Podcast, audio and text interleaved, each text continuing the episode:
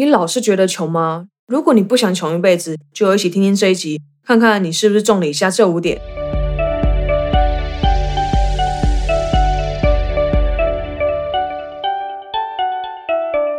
嘿，欢迎收听非我不可，非我不可。不管你是新认识我，还是第一次听到这新鲜的声音，都先给我去订阅，再回来收听。废话不多说，直接进入主题。别说我没有警告你，强烈建议你停止以下这五种穷行为。第一个。你最该戒掉的行为就是一直哭穷。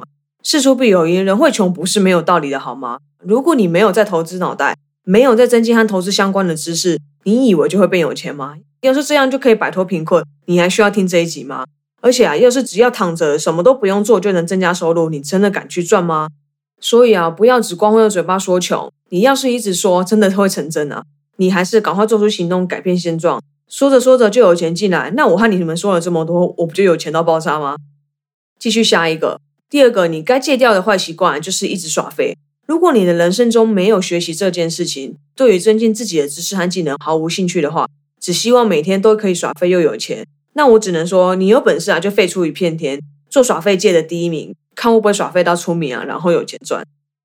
接着第三个，最好不要有的行为就是一直抱怨，只出一张嘴抱怨不会有任何改变，你只会发现越来越多值得让你抱怨的事情找上门。要是不喜欢、不合你的意，请你停止抱怨，开始改变它。你越是在意这些负面的事情，越会吸引他们上门。然后第四个要避免的行为，则是一直憎恨。不要花时间浪费在生气或是憎恨上面。最不快乐的，终究会是你自己而已。没有任何人、任何事情可以让你不爽，一切都是你自己的决定，是你让自己一直沉溺在这种情绪里面。所以，请省下时间，专心在你的目标就好，其他的请丢到一边。最后第五个就是不要一直比较，你是在 Hello 吗？每个人都是独一无二的。如果真心觉得自己有不足的地方，请想办法改变，不要一直比，永远会有比你更厉害的人存在。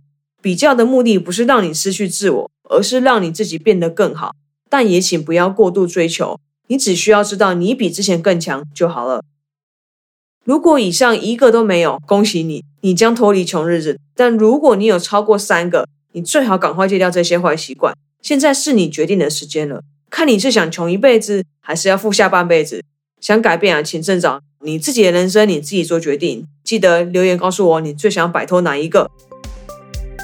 好啦，今天就先聊到这里了。感谢你愿意点开这集来收听。